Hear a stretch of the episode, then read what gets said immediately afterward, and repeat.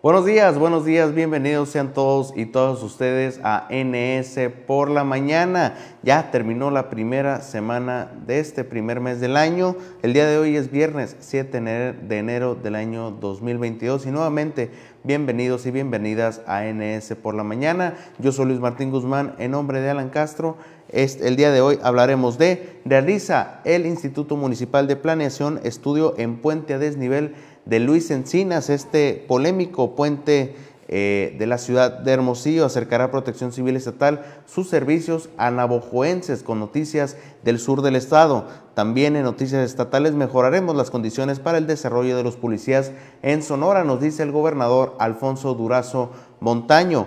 También reabrir las escuelas de forma segura es más importante y desafiante que nunca, dice el mismo secretario de Educación y Cultura, Aarón Grajeda Bustamante. En otra secretaría, austeridad y ahorro, la ruta de Hacienda en Sonora, nos dice Omar del Valle Colosio. Y en noticias federales, el INE acusa intento de convertir la Contraloría en un área de persecución. Además, tendremos finanzas y tecnología y en los deportes. Comenzamos.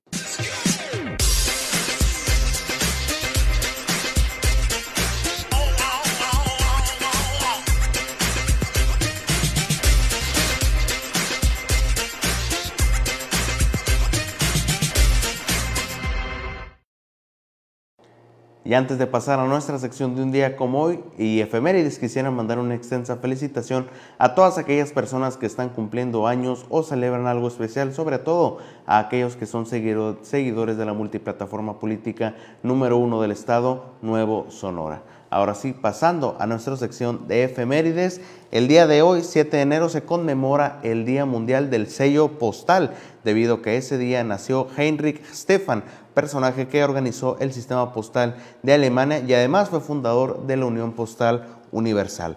Aunque hoy en día pareciera un esfuerzo sin importancia, dado que tenemos correos electrónicos, redes sociales y hasta mensajería instantánea a nivel global, la Unión Postal Universal en su momento logró estandarizar las reglas internacionales para el intercambio de cartas y paquetes en un tiempo récord. La Unión Postal Universal consiguió que para finales del siglo XIX todos los países del mundo excepto China cumplieran con dichas normativas, lo que convirtió el correo en el mayor servicio de intercambio de información que tuvo la humanidad durante varias décadas hasta la llegada finalmente del Internet.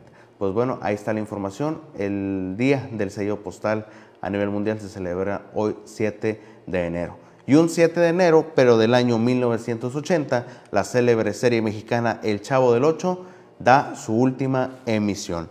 Eh, como bien sabrá usted, El Chavo del Ocho es una serie de televisión cómica mexicana creada y también protagonizada por Roberto Gómez Bolaños, producida por la televisora Televisa. Esta fue metida como ser independiente el 26 de febrero de 1973 y finalizó un día como hoy, 7 de enero, pero del año 1980, 80, perdón.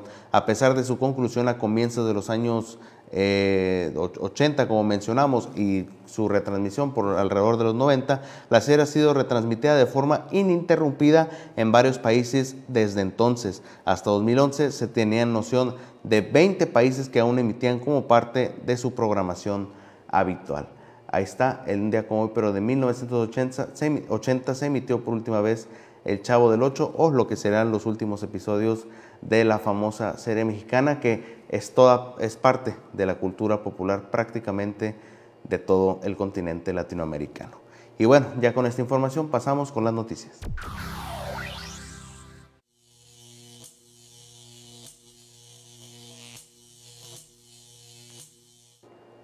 Realicing Plan, estudio en puente a desnivel de Luis Encinas. Tenemos la información con Emanuel Quintana. Como parte de la conformación del proyecto ejecutivo para renovar el puente desnivel del Boulevard Luis Encinas y calle Veracruz, la mañana de este jueves el Instituto Municipal de Planeación Urbana y del Espacio Público realizó estudio de geotecnia en su parte inferior. José Carrillo Atondo, titular del IMPLAN, explicó que son los estudios necesarios para tener la información que se requiere para proyectar la renovación del puente, al cual se le dará mayor altura para evitar accidentes, mejorar el sistema pluvial, así como el entorno de los cruceros de las Américas, Nayarit y Olivares. Mira, el día de hoy, durante la mañana, se están realizando unos trabajos de geotecnia en lo que es la parte inferior del paso de nivel de Luis Encinas y Veracruz. Esos son parte de los trabajos del proyecto ejecutivo para la renovación de este puente. Entonces era necesario hacer los estudios necesarios para ya tener la información que se requiere para poder proyectar el puente. Este es un proyecto que pues está manejando un plan a petición de la administración de nuestro presidente municipal, en donde lo que se pretende es generar eh, eh, una renovación en el puente para darle mayor altura, evitar los accidentes que se han venido presentando, eh, mejorar el tema pluvial y mejorar también el entorno de, de, varios cruceros que están, incluyendo el de la Américas, incluyendo el de la Nayarit, incluyendo el de la Olivares. Carrillo Atondo precisó que al terminar este proyecto ejecutivo se podrá programar una intervención urbana y de vialidad, donde no solo se contemplará incrementar la altura del puente, sino también acciones para mejorar la movilidad peatonal y ciclista, además de conservar el área verde de la zona. Se trata de un proyecto integral y lo que se hizo fue un paso muy necesario para determinar resistencias y las condiciones del suelo, también con estudios de tráfico e hidrológicos, para poder programar la construcción. El funcionario dijo que después de concluir la parte ejecutiva, que se estima para el primer semestre de este año, el siguiente paso es presentarla para gestionar los recursos necesarios, ya con la información de costos, materiales y soluciones, y que posiblemente para el segundo semestre de 2022 empiece la ejecución. Informó para Nuevo Sonora Emanuel Quintana. Ahí está la información acerca de este polémico puente que se encuentra por el Boulevard Luis Encinas aquí en la capital del estado. Y bueno, pasando también a noticias municipales, pero en el sur de Sonora, en Navojoa, la Coordinación Estatal de Protección Civil acercará a la ciudadanía del Valle del Mayo sus servicios mediante la Feria de Servicios para la Transformación que se llevará a cabo este viernes 7 de enero en la Unidad Deportiva Faustino Félix Serna de Navojoa, Sonora. Juan González Alvarado, titular de Protección Civil Estatal, señaló que se instalarán stands donde recibirán de parte de las empresas de la región toda la documentación para la revalidación de sus programas internos de protección civil. Lo anterior felicitaría ese proceso a todos los sujetos obligados en esa región, pues no habría necesidad de trasladarse a la capital de Sonora para hacerlo. Además de lo anterior, la Dirección de Atención a Emergencias y Desastres de la Coordinación Estatal de Protección Civil realizar una serie de exposiciones ante la comunidad relacionadas sobre las medidas de seguridad que se llevan a cabo en las viviendas, entre ellas la correcta instalación de tanques de gas. La ciudadanía conocerá también de primera mano una serie de técnicas que se pueden aplicar en caso de una persona, de que, en caso de que una persona requiera de primeros auxilios. Y bueno, eh, realmente eh, esto es lo que pretendía hacer Protección Civil, ya, pero lamentablemente esta feria de servicios para la transformación eh, que se iba a llevar a cabo en Navojoa se canceló por cuestión de eh, casos de COVID-19, de la alza de casos de COVID-19 en, en aquel municipio del sur de Sonora. Pero bueno, es enhorabuena por Protección Civil que tuvo la intención de llevar a cabo estos programas eh, para el bien de la ciudadanía y obviamente pues para protegernos a todos ante emergencias y cualquier tipo de desastre en el que pueda estar involucrado la población del estado. Nosotros pasamos a un corte comercial y regresamos. Y en noticias de marco estatal, mejoraremos las condiciones para el desarrollo de los policías en Sonora, nos dice el gobernador Alfonso Durazo Montaño. La información la tenemos con Carolina Martínez. En el marco de la celebración de El Día del Policía, se realizó la entrega anual de reconocimientos al mérito de elementos de seguridad en Palacio de Gobierno del Estado por parte de las autoridades de seguridad y el gobernador Alfonso Durazo Montaño. En la ceremonia se reconoció la vocación, el servicio y labor que ejercen los elementos de la Policía Estatal para salvaguardar la seguridad de los sonorenses, así como aquellos que de diferentes formas, cívica, docente o deportiva, han aportado al organismo policial. Nos sentimos orgullosos de ustedes y deben saberlo. Y ese orgullo que sentimos por su desempeño lo vamos a traducir en un mejoramiento de las condiciones en las que las y los policías de Sonora cumplen con su deber. Asimismo, durante el evento se realizó el reconocimiento póstumo a los elementos de la corporación que fallecieron mientras se encontraban en servicio, entregando la placa y distintivo a sus familiares. La secretaria de Seguridad Pública, María Dolores del Río, mencionó que dentro del cuerpo policial se busca el crecimiento de elementos para cumplir la labor de protección, Asimismo, agradeció que el gobierno del estado destine recursos para mejorar el equipamiento de los trabajadores. Tenemos un cuerpo de policía, hombres y mujeres, que están comprometidos, que presentan y hacen su trabajo con oportunidad y con valor. Creo, sin lugar a dudas, que una de las fortalezas de la Secretaría de Seguridad es la Policía Estatal. Por último, el gobernador del estado, Alfonso Durazo Montaño, aseguró que durante la administración buscará que se mejore la condición laboral de los elementos del cuerpo policiaco, así como mantenerse comprometido en conjunto con la Secretaría de Seguridad Pública en la creación de una carrera policial y seguir trabajando en la mesa de seguridad. Tengo mucho interés en formar una auténtica carrera policial y que las posiciones y los nombramientos sean por ascenso, que no haya decisiones políticas a la hora de promover a un elemento de la policía, como sucede en el ejército, la marina, la Guardia Nacional. Ahí nadie se brinca ningún escalón. Y a eso aspiro, para que logremos crear una auténtica carrera policial para Nuevo Sonora, Carito Martínez. Entrando también en noticias del marco estatal, los mecanismos y protocolos con los que se protege la salud de niñas, niños y jóvenes en los centros escolares son sólidos, controlados y cuentan con la corresponsabilidad de autoridades educativas, docentes y directivos escolares, enfatizó Aarón Grajeda Bustamante. El secretario de Educación y Cultura destacó que reabrir las escuelas de forma segura es más importante y desafiante que nunca, por lo que reiteró el llamado a los padres de familia de familia y tutores de enviar a los alumnos a clases presenciales para que adquieran los conocimientos y habilidades que solamente se pueden adquirir a través de la formación en el aula. Durante la presentación del programa de capacitación docente, liderazgo escolar en tecnologías educativas, emociones y educación híbrida, presidida por el gobernador Alfonso Durazo en la primaria José Lafontaine, recordó que precisamente hace 150 años la entidad registró uno de los peores efectos producidos por la pandemia de viruela. Grajeda Bustamante llamó a unir esfuerzos para avanzar de manera coordinada en el proceso de regreso a, a las escuelas. El funcionario estatal explicó que la asistencia a las escuelas no solo brinda a los estudiantes conocimientos, sino también actitudes de respeto a sus semejantes, además del esparcimiento que conlleva ser parte del proceso educativo presencial. Y bueno, ahí está la información del secretario de Educación y Cultura, Aarón Grajeda Bustamante, que están trabajando por un correcto regreso a clases presenciales en toda la entidad. Nosotros pasamos a otro corte comercial y regresamos. Siguiendo con noticias del marco estatal, en conferencia de prensa, el titular de la Secretaría de Hacienda del Estado de Sonora, Omar del Valle Colosio, detalló las acciones realizadas durante el periodo septiembre a diciembre en lo que se refiere al tema financiero en el Estado, que permitieron obtener un saldo positivo en materia de ahorro.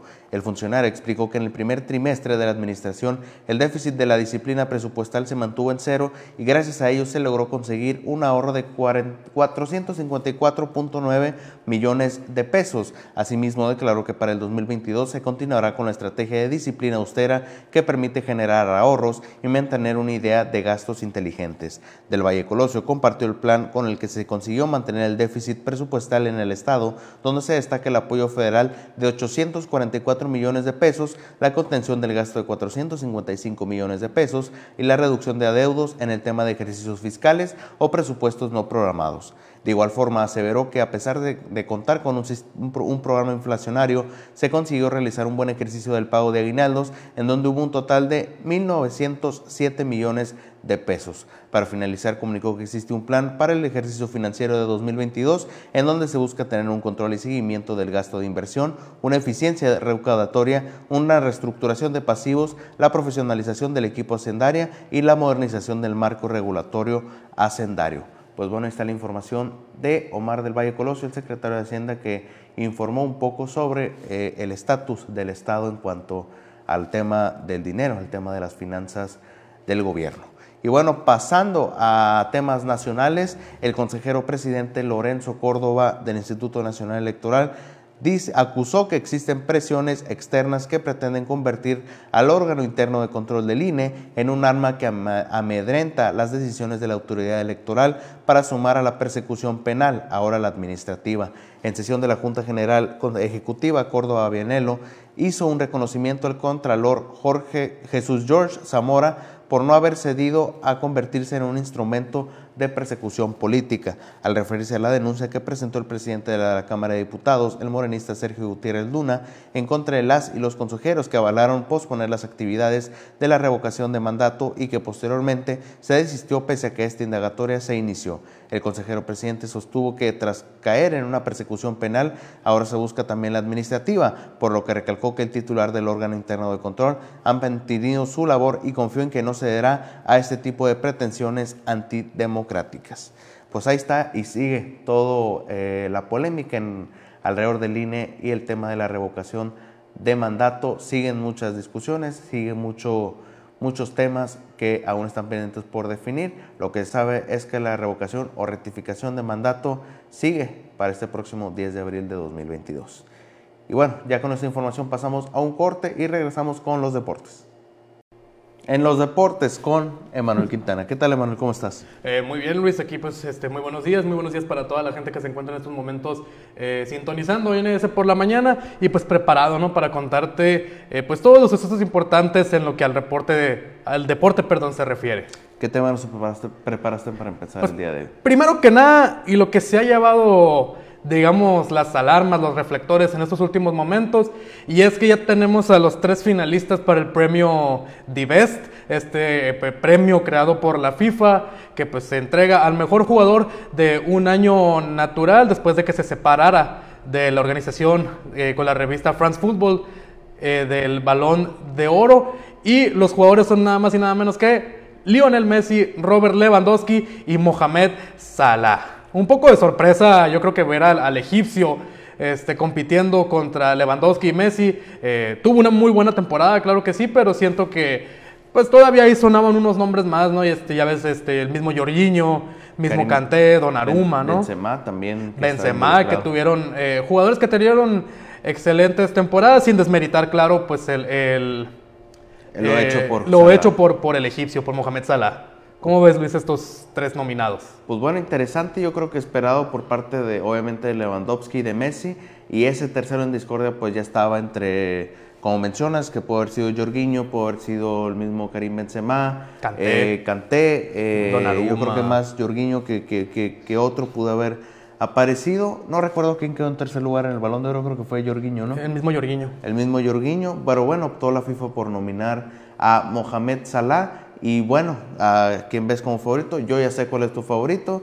Eh, evidentemente creo que tú también sabes el mío. Yo creo que cualquier este premio, pre, este premio, perdón, premia, valga la redundancia, eh, el año futbolístico, ¿no? El año, todo el 2000, lo que sería 2021. Ajá, enero, diciembre. Eh, de enero a diciembre de 2021. Sin duda alguna, Robert Lewandowski tuvo un excelente año. Sí, claro que sí. Este, tanto Robert Lewandowski como Lionel Messi, mi favorito como el tuyo, eh, son, son los jugadores que pues yo creo que se va a disputar entre ellos dos quién se lleva este ansiado premio. Eh, Lionel Messi, pues recordemos, campeón de la Copa, de la Copa América. Lewandowski siendo la bota de oro en, en, Europa. Eh, campeón de Bundesliga, campeón de Copa. Ahí la Champions quizá pues es lo que termine por termine por, por caer en la carrera de, de Lewandowski por obtener el, el, premio, ya que Messi pues consigue un premio eh, internacional. y sobre todo pues con su equipo, ¿no? Claro. Y bueno, a lo mejor lo que no le pueda beneficiar a Messi es la cuestión de que su semestre con el Paris Saint Germain no fue un semestre muy no, no, a mí en lo personal se me ha hecho pésimo ni malo, claro. pero pues sí ha quedado de ver, por lo tanto a lo mejor en ese En cuestión de números sobre todo. En cuestión de números efectivamente puede que no le beneficie tanto al argentino, eh, caso contrario Robert Lewandowski que sigue metiendo goles y pues digo, es centro delantero, es su trabajo, pero pues es impresionante el número de goles. Sí, claro, y sobre todo con la edad que tiene en esos momentos el polaco, eh, pues tiene ahí la misma edad, ¿no? Ronda entre la generación de Cristiano eh, Cristiano Ronaldo y, Lionel Messi. La diferencia es que, en Lewandowski vemos esta diferencia de que él, mientras fue creciendo, fue creciendo su nivel de juego. Claro, así, así es. ¿Qué otro tema tenemos? Bueno, pues pasando del fútbol, pues pasamos ahora a lo que compete, pues digamos, al mundo del tenis. Y es el tema pues de Novak Djokovic, este jugador eh, serbio que pues en el, en el viaje para su participación en el Australia Open, pues es detenido por las autoridades australianas, esto debido a que el jugador pues no se encuentra vacunado contra eh, el, COVID-19. El mismo jugador ha hecho declaraciones en donde él menciona que pues está, digamos, en contra de, la vacunación. Él, pues, lo ha dicho públicamente que no piensa eh, vacunarse y abre el debate pues en redes sociales sobre todo y entre los mismos periodistas del ámbito entre si pues se le está haciendo se están violando los derechos humanos del jugador al mantenerlo retenido y que pues no se le permita la entrada al país australiano. Sí, claro, eh, hay muchas cuestiones, es un tema muy, eh, muy raro, muy porque son, se tocan muchos, digo, muchos temas, es algo eh, muy delicado por cuestión de que, perdón, Robert iba a decir, Novak Djokovic está en todo su derecho de decidir si quiere vacunarse. Claro o no, claro, no, no se le puede obligar a alguien a, obtener este fármaco contra el COVID-19. Sin embargo, la ley de Australia dice que si no estás vacunado, tu entrada al país está prohibida. Y, bueno, pero también no es para que lo tengan sin comunicación, lo tengan prácticamente como un preso en el país. Eh, simplemente lo hubieran eh, no lo hubieran dejado la entrada, lo hubieran deportado, en este caso, que no lo hubieran dejado la entrada, que se hubiera regresado, pero no en el no esto que, lo, tienen casi casi encapuchado, llevándolo a un hotel de, gente, de, inmigrantes, como, como se ha dicho que, que, está, no precisamente de cinco estrellas. Hay mucha polémica alrededor de esto. Claro, y sobre todo la polémica todavía crece más eh, con las declaraciones de su padre su padre pues ya es este, conocido por ser un hombre bastante polémico también en el mundo del deporte en cuanto da su opinión y habla pues de, o sea, tacha más bien como el gobierno australiano pues es retrógada, eh, que, que, pues propicia, ¿no? Estos tiempos eh, de, la esclavitud, donde se encierra a un jugador y demás, ahí pues su padre yo creo que ya. Bueno, ya se extralimitó. Se, extralimitó.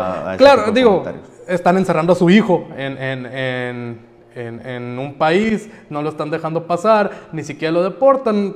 Digo, es obvio que tal este, tenga una molestia, sin embargo ya pues hacer ese tipo de declaraciones, pues ya es ir más allá. Relacionarlo con algo como la esclavitud, yo creo que es algo muy, delicado este tema de Novak Djokovic. El, el, serbio, está, hay que decirlo, está, está mal en aferrarse o en buscar eh, la entrada estar libre. encima de la ley australiana. Si bien la organización del Australian Open ya había dicho que todavía podía, él tenía una extensión médica que podía entrar, pues fue el mismo país el que realmente se negó a que esto sucediera.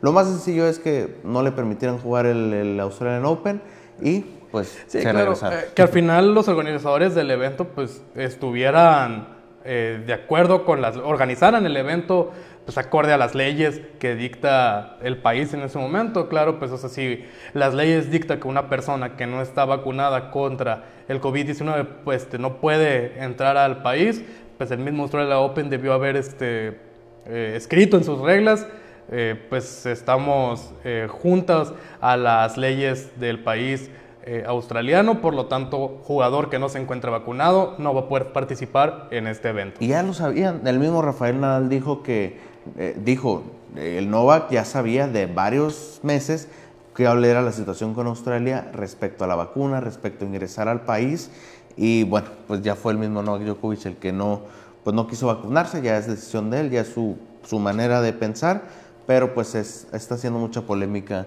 actualmente eso. Sí, así es. ¿Con qué continuamos, Emanuel? Pues continuamos, eh, antes de, de, pasar con el último tema que, que te traía preparado, eh, algo pues que ha traído la polémica, sobre todo en España, sobre todo el, el, día de ayer por, por la noche, hora española, y es que eh, luego de que Gerard Piqué eh, jugador, eh, defensa central del Fútbol Club Barcelona, se, quejara ¿no? Públicamente ante gente administrativa, ante políticos españoles y demás, se revela, se filtra digamos, el sueldo del jugador español, pues diciendo ¿no? que es el jugador que más cobra de toda la plantilla del Fútbol Club Barcelona. Se habla de 28 millones al año. ¿Piqué?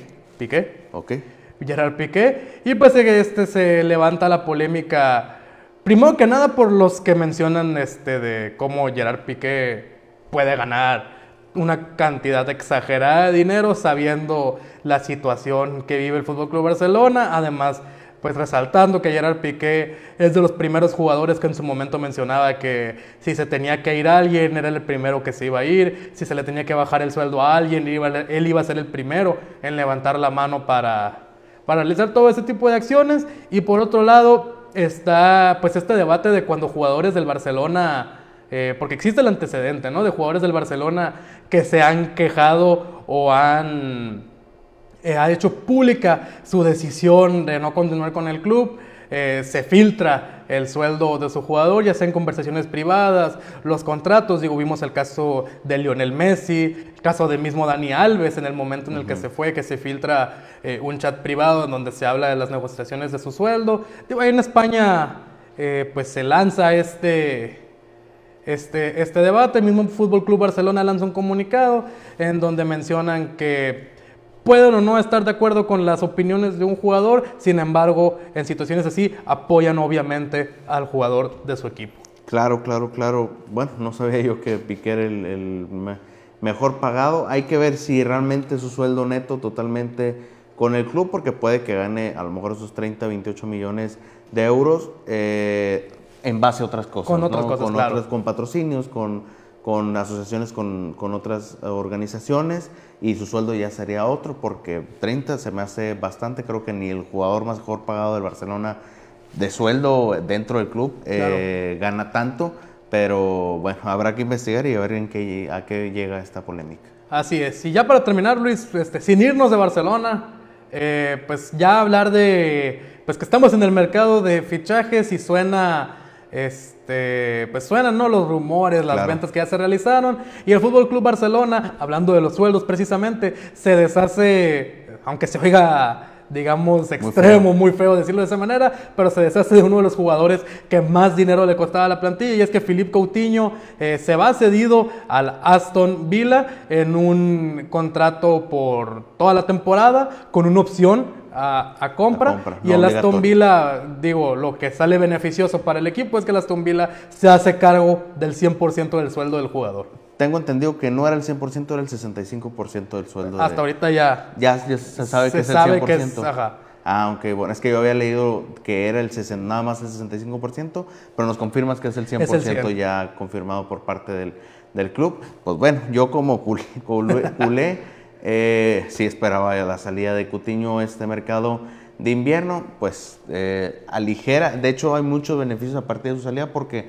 Ferran Torres, la contratación del Barcelona, ya puede ser inscrito porque también eh, oficialmente en la plantilla para la liga eh, y para otras competiciones, porque lo que se complicaba ahí era por la cuestión del sueldo. Claro. Eh, no podían inscribir a Ferran Torres y tener también a Cutiño, o tenían que desprenderse de algún otro jugador, o que Cutiño, que es de los que más cobran, puedan liberar su, su, contrato. Así es, y pues puede que no sea lo, lo, único que digamos de Barcelona pues en este mercado de fichajes, siendo que pues suenan jugadores como un Titi, Dembélé, ¿no? Jugadores que también cobran muchísimo dinero, no rinden en la plantilla del club y pues pueden decirle adiós a estas tierras españolas y ver su futuro en, en algún otro país. Así es, hermano. Y cerrando el último fichaje, brincándonos este al otro lado del mundo y pues digamos en México, Orbelín Pineda ficha por el Celta de Vigo.